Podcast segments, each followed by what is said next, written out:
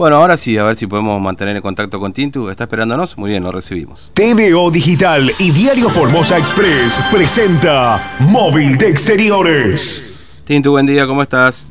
Buen día, ¿qué tal? ¿Cómo está Fernando? ¿Cómo está toda la audiencia? Te cuento que estamos frente a la legislatura, estábamos adentro, pero bueno, obviamente no había señal Mm. y bueno, nos Decile, decile a, a Ever Solí que mejore la señal ahí en legislatura. No, no, pero es el edificio, No, creo que sí, es el edificio. sí, sí. Eh, vos, vos que venías acá también, seguro que sab- sabrás que hay sectores que es, está muerto, ¿no? El tema de la señal. Mucho Pero bueno, hay una señal, eh, hay un guiño y hay un, una, una pequeña luz al final del camino.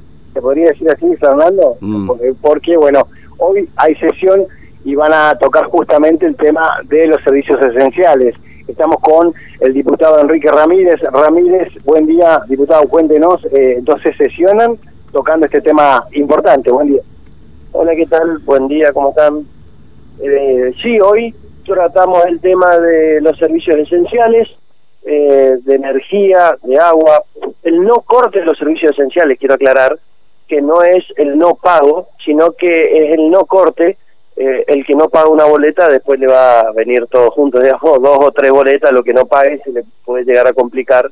Nosotros pedimos también que, que sea más claro el decreto y tratamos de aclararlo dentro del proyecto de ley pero bueno, el oficialismo con el número que tiene en la Cámara no nos permitió. ¿Por qué? Porque nos parece eh, eh, muy buena esta medida de que no se le cobre a aquellos beneficiarios de la tarifa social, de la tarifa de esfuerzo formoseño, este, pero también nos parece importante poner reglas claras el, para el día después. ¿Cómo van a pagar estos usuarios?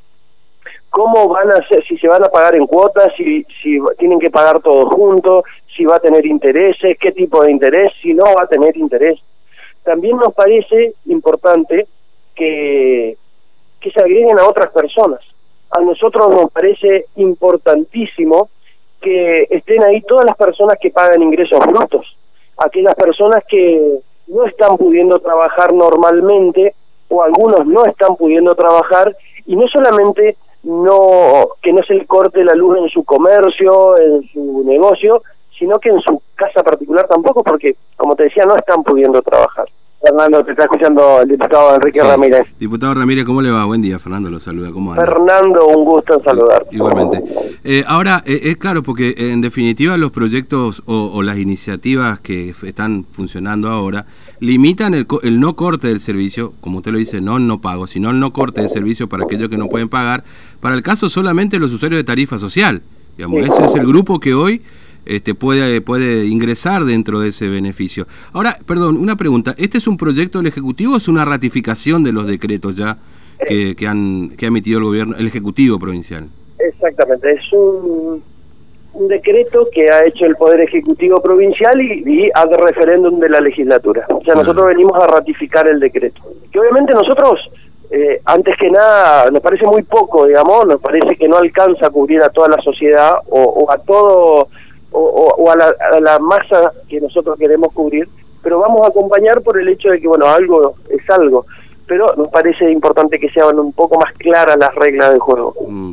Eh, ahora, diputado, ¿qué le parece lo que ocurrió ayer? Digamos, el, el respaldo del gobierno nacional al, al gobernador Infran, a la política sanitaria, este, y por supuesto la respuesta también del gobernador de la provincia asegurando que le pegan a Formosa porque no tiene muertos o porque no tiene una cantidad de contagiados este, importante, digamos. ¿Qué, qué, qué análisis hacen ustedes desde la oposición?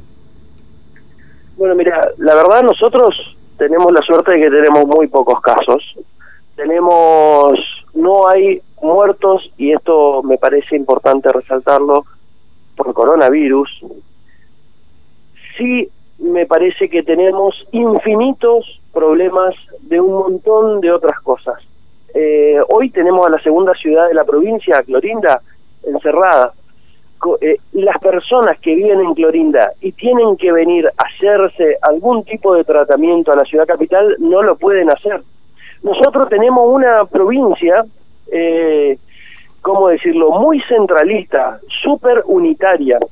La mayoría de las atenciones se realizan acá en Capital. La gente del interior no tiene un sanatorio, un hospital con una complejidad suficiente para atender, por ejemplo, a diabéticos, tratamientos oncológicos y demás, que sí hay acá en la capital, o sea que toda la gente del interior tiene que venirse. Y en este caso, la gente de Clorinda no está pudiendo hacer ese tratamiento, no están pudiendo comprar medicamentos, no tienen medicamentos. El, hay farmacias en Clorinda, Mm, perdón, no, no, no es que hay farmacia. Ninguna farmacia en Clorinda trabaja con el IACEP y con el PAMI. claro, sí. No sí. pueden comprar medicamentos. Entonces, nosotros creemos que las patologías, o sea, el cuidado de la salud es el cuidado de la salud, no el cuidado del coronavirus. Nosotros entendemos que hay que cuidar la salud de los formoseños. Y ni que hablar de, de las personas que, que quieran ingresar a, a nuestro territorio provincial, que son formoseños que o estaban estudiando o trabajando por algún motivo, salieron de la provincia y hoy están queriendo volver. Mm. Entonces, esto tiene un costo eh, altísimo, eh, que bueno, como te decía, estamos contentos de no tener casos. Ahora, nosotros creemos y estamos convencidos de que teniendo los cuidados que debemos tener, podemos tener más amplitudes y podemos estar mejor. ¿Se entiende? Sí, sí. Ahora, usted dice que, digamos, eh, hay como, hay, eh, que el costo de este, mantener estos números es muy alto y que está oculto detrás de ese cero casos de coronavirus y, y, de la cantidad de casos este, que, que no han crecido, digamos, ¿no? Eh, eh, A una- ver, Fernando, Sí. yo, yo te voy a decir una cosita. Si no existía, eh, yo no le echo la culpa 100% de lo que pasó con el ahogado a la provincia, pero si no existía esa barrera, eso no iba a ocu- ocurrir. Sí, yo comparto con usted. A mí, No, a mí me parece, eh, perdón, diputado Ramírez, porque yo sé que hay mucha gente que por ahí se enoja cuando uno dice esto, pero bueno, uno lo dice porque lo cree así, ¿no? Este, me parece que hay que dejar en claro esto. El, el gobierno no es responsable directo de, de la muerte de este muchacho, digamos. Decir esto es, me parece, es una irresponsabilidad, digamos, ¿no? Sí comparto con usted que si, si, si hubiesen analizado como corresponde la situación de muchos de los varados, quizás no hubiésemos llegado a esa instancia también es correcto, digamos. Es, es mi, es mi opinión, obviamente, digamos, ¿no? Que me parece que ahí hay un punto de coincidencia con usted en ese sentido. Me parece que ese es el punto. Me- y otra cosa, eh, tenemos también, por ejemplo, el caso del oficial mayor Kim, Sí, eh, que se fue a Resistencia eh, a hacerse un tratamiento y tenía que volver, no pudo volver, no pudo volver, quedó solo, falleció en Resistencia, solo, eh, lejos de su familia y demás. Y así otros tantos casos. Me parece que, eh, a ver, el, el cero caso de, de- de coronavirus no refleja eh, los problemas que acarreamos en otros aspectos, ¿se Mm, entiende? Sí, Eh, nosotros, yo soy, estoy convencido de que las enfermedades o, o las patologías que tienen los ciudadanos son tan o más importantes que el tratamiento del, posible del coronavirus. Hoy, una persona con enfermedades coronarias que no tiene la posibilidad de hacerse el tratamiento correspondiente eh, va a sufrir consecuencias muy graves en muy poco tiempo. Entonces, todo eso yo creo que hay que ver, hay que ver la película completa. Por eso, me, me parece importante que, que ya hayan dejado de lado eh, Mm. la falsa dicotomía economía o, o salud. Me parece importante que hayan dejado de lado. Ahora, me parece que la salud es justamente eso, la salud integral, el bienestar general de la ciudadanía, tanto física como psíquica. Este, y, y yo vuelvo a repetir, es- eh, estoy muy contento de que acá no tengamos muertos y que tengamos muy pocos casos. Ahora, me parece que los costos que vamos a pagar en el futuro son superiores. mm, Nosotros ya hace un tiempo atrás, hace más de cinco meses, seis meses, hemos alertado de la falsa dicotomía de lo que te decía, de salud, educación, o Sí. de salud o, o economía, porque nos dec- decíamos que era salud y economía. También alertamos de esta situación que las patologías que van a tener los ciudadanos van a ser cada vez más graves, porque no se están tratando como deben tratarse las enfermedades. mm. Entonces, me parece que son muy caros los costos que vamos a tener que pagar por no tener coronavirus. Eh, ¿Me la, sí, la, la última, diputado, ¿cómo se sale de esto, digamos? ¿Qué vamos a hacer? ¿Vamos a seguir hasta fin de año con este sistema? Eh, ¿qué, qué cree usted que tiene que pasar? ¿Que la gente tiene que hacer su- eh, la cuarentena en su casa? ¿Se le tiene que permitir el ingreso? ¿Tiene que seguir este sistema de controlado de cuarentena para los que ingresan? Digamos, ¿qué, qué, ¿cuál es el día después? ¿Qué se hace el día después, digamos? Tiene que- Debe haber una flexibilización del gobierno. Nosotros, eh, vemos como en otras latitudes se trabajó de otra manera y se obtuvieron resultados buenos. Eh, a ver, hoy tenemos un cuello de botella con el tema de los varados. Hay, nosotros entendemos que hay cerca de 7.000 a 10.000 personas que están queriendo ingresar a la provincia y no lo están pudiendo hacer. Nosotros este, estamos trabajando en eso, estamos haciendo las presentaciones judiciales correspondientes, habeas corpus, amparos y demás ayudándole a la gente a que entre, a que, a que pueda entrar, porque entendemos que más cerca de la fecha, llegando a diciembre, va a ser más complicado y ya no va a haber una persona que se tire, van a haber 10 y ya no y, ya van a haber algunas personas que se van a, eh, aglomerar en el puente y, quién sabe qué puede llegar a pasar. Eh, entonces, nos, yo creo que nosotros debemos ir hacia una apertura un poco más amplia, eh, y, en esto nosotros hemos hablado muchísimo eh, con el gobierno, con gente del gobierno, inclusive en los medios de comunicación, que se hable con un montón de gente, se puede hablar con dueños de hoteles, inclusive con establecimientos educativos, mm. en donde la gente pueda ir a hacer cuarentena ahí para que no estén todos juntos y que, que puedan ingresar en mayor cantidad. Mm. Eh, hay un montón de soluciones posibles. También está el que puede pagarse un hotel y puede ir a pagarse un hotel y quedar la cuarentena ahí. También está el que tiene el padre, que tiene un departamento, lo que fuera, solo, que haga la cuarentena ahí, que seamos conscientes entre todos del cuidado y, y, y que el cuidado dependa más del ciudadano y de la conciencia del ciudadano que del Estado, porque el Estado va a llegar un momento que es incapaz de cuidar a todos los ciudadanos. Mm. Entonces, a nosotros nos parece oportuno eh, que en vez de decir eh, quédate en casa, no salgas, que, es un imposible, sino decirle, tené cuidado, usá barbijo, lavate las manos. Me parece que por ese lado el camino y es en confiar en los ciudadanos. Sí.